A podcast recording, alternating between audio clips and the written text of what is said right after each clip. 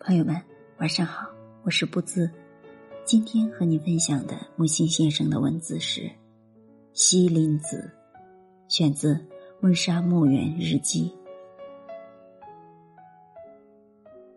童年的相片，童年的相片到后来就珍贵了。任何人的童年的相片与成年的相片并摆着。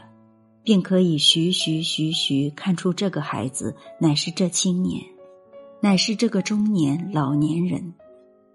感知的过程是魔幻的，也有极少的例外，终于无法指认，或因观者目力不济之故。自己所钟爱的人的童年的相片，同样很有意思。那时，孩子时。谁也不认识谁，怎知会遇见你啊？你啊！假如儿时已成伴侣，相片也同样逗趣。说：从前就是这个样子的，你记不得了，我记得。少年人对自己童年的淋雨是不在怀的，浪荡到四十岁，我才剪出孩时的留影。与父母的仪容置于一个乌木扁匣中，有时开匣悼念双亲，自己童年的模样毋庸端详。突然勾起那段时日的阴郁、惶惑、残害性的寂寞。子子比我大十龄，子夫比子子大四龄，所以其他的亲眷相继丧亡失散后。唯有子子子夫偶尔会提起，提起童年的我，似乎是精灵活泼的。我觉得无非是借此埋怨我成长以来变得迟钝冷漠。所以这些追认性的赞美，不能减淡我对自己童年的鄙薄。据料，在一场历时十年有余的火灾中，这些相片被烧掉了。火灾烧急，有朋友为我的幸存而设生日宴，设在他家，因为我没有家。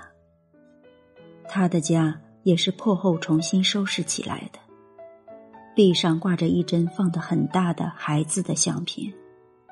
我说：“你吧。”是，六岁时照的，可爱极了，很像。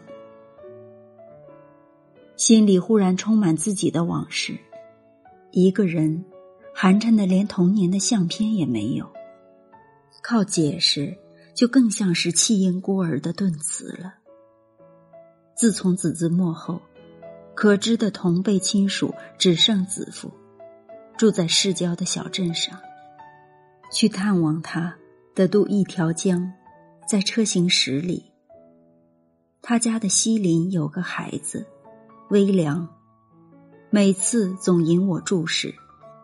枉然了几度，不仅问子夫：“你看微凉有点像谁？像谁？像你？”我早想说，真像你小时候。是希望由子夫来证实我的感觉，不妨他说的那么肯定。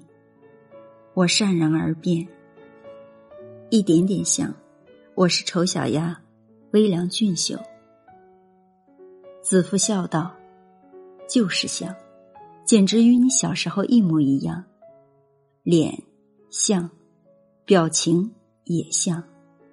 人家看你时，你不看人家；人家不看你时，你看人家。谁都这样的呀？哪里？你看人的眼光是很特别的，微凉也就是特别。”此后，一见西林的男孩，我羞愧忐忑，而且真是但求微凉不留意我，让我静静观察他。孩子十分机敏，借故回避我，偶尔相直，他臊红了脸。我说不上半句话，只有子夫乐于做见证，不断回忆出相似的微妙处，而且对微凉宠握备至。常在我面前夸奖他，我听着含笑不语，因为如果附和，岂非涉嫌自我溢美？凡是得暇渡江去探望子夫，便悄然想起邻家的孩子。如果为他设些相片，由子夫选出其中酷笑于我的，以此充作我的童年留影。这个怪念头初闪现时，我暗喜不止。如此就更足以蔑视那场大火灾，毁灭不了不该毁灭的。接着，却一层层优异下去。时代不同，服饰发型的差异太大，而且我怎能将这个意愿向微凉说明白？怪念头时而泛起，时而沉默。光阴荏苒，愿望渐渐减弱成。请子父为我与微凉合影，等于一个人把自己的两个时期的相片并拢来。我可磊落声称，这是我和小友微凉。据说他很近似我童年的模样，但他肯与我合影吗？小孩对成人有着天然的敌意，我一直记得。某日晴好，又是春天，又是安息日。长久没有渡江了，小镇景物依然，却不无生疏之感。这几年子夫退休后，会面都在城市。他说：“人老去，有时反而想看看热闹。”我们就隐于繁华区的酒家。其实他也是重温旧梦，遇事豁达大度，平时却又十分讲究细节。他抄给我新纸时，还画了地图。这小镇我还不是了如指掌吗？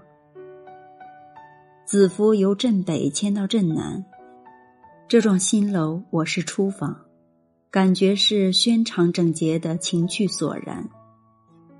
我的不速而至，使他分外性浓，举止失措，语多重复。我连续他的老态可掬。抽完一支烟，话题又转到新居旧居的比较。我问道：“你搬来这里，那么微凉他们还是住在老地方？还是住在老地方？最近见到过吗？常见。他喜欢骑，一直在教他啊。这可不像了。我从小不爱下棋。”子夫认输似的笑辩：“哪有什么都像的事？”我想再看看他，会来。下午，今天是星期日吧？是吧？下午他总来的。接着又自语：“叫他一声。”子父拎了袋糖果，招呼走廊上的女孩去传话。我跟出房门，关照道：“不要说，不要说我要见他。”被子父回看了一眼。你还是老脾气，所以知道微凉的小脾气。没多久，使者转回，倚着门框边嚼糖边表功。微凉，微凉打算看了电影再来。现在他吃过午饭就来。他掏出电影票，晃一下，闪身不见了。子福定要上酒馆，说有应时好菜，坐在临河的窗畔，柳丝飘拂。对岸的油菜花香风徐来，我陈述这个时浮时沉的夙愿。他认为，其实你太多虑，拍照小事情，单独拍他也可以，两人合照也可以，送他几张，他谢你呢。和平常不一样，我是想用他的相片代替被烧掉的，将会印在书上。子父默然许久。我毁了，决定放弃这个怪念头。